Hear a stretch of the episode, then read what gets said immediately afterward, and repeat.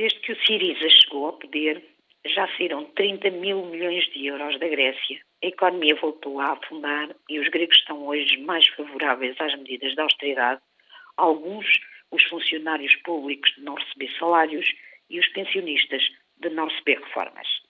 O colapso das negociações no fim de semana está também agora a assustar os investidores. Estamos a viver mais um dia, o terceiro, de queda nas bolsas. Na Europa costuma ser assim, quando tudo parece perdido, os líderes europeus entendem-se a fumo branco. Será assim também agora a pergunta? Se os investidores neste momento parecem não acreditar, começa a aumentar o número de investidores que consideram que a Grécia poderá sair do euro. A história parece repetir-se. Cinco anos depois, a Grécia continua a ser o epicentro dos terremotos da zona euro. As bolsas caem, os juros da dívida pública de países como Portugal sobem e os capitais fogem para sítios mais seguros.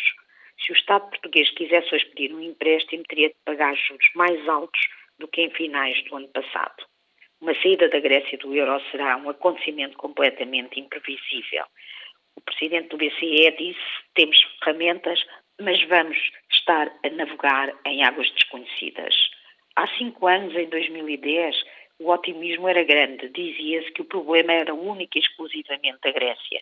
Mas depois a Grécia, depois de, pedir, de dar ajuda à Grécia, teve a Irlanda também de pedir ajuda, a seguir Portugal e depois a Espanha.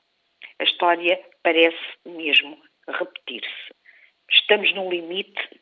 A melhor solução para a zona euro, como é óbvio, é chegar a acordo chegar-se a um qualquer acordo, alguns, durante esta semana, porque se não existir acordo, no fim de junho a Grécia não terá dinheiro para pagar ao FMI, nem terá dinheiro para pagar a pensões e salários da função pública. O mais grave será em julho, quando não tiver dinheiro para pagar ao BCE.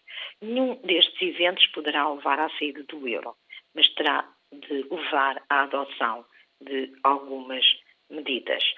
Há vários cenários, um deles limitar a saída de capitais. O cenário limite é a saída do euro, o que significa que o euro não será visto a partir daí como uma moeda única, como uma união económica e monetária. O terremoto poderá ser tão grave como a falência da Lehman Brothers. Vamos ver o que vai acontecer. Esta semana alguma coisa se pode clarificar. Os cofres cheios de Portugal protegem-nos do pior durante pelo menos um ano. Resta esperar que a União Europeia, como de costume, chegue a acordo em cima do precipício.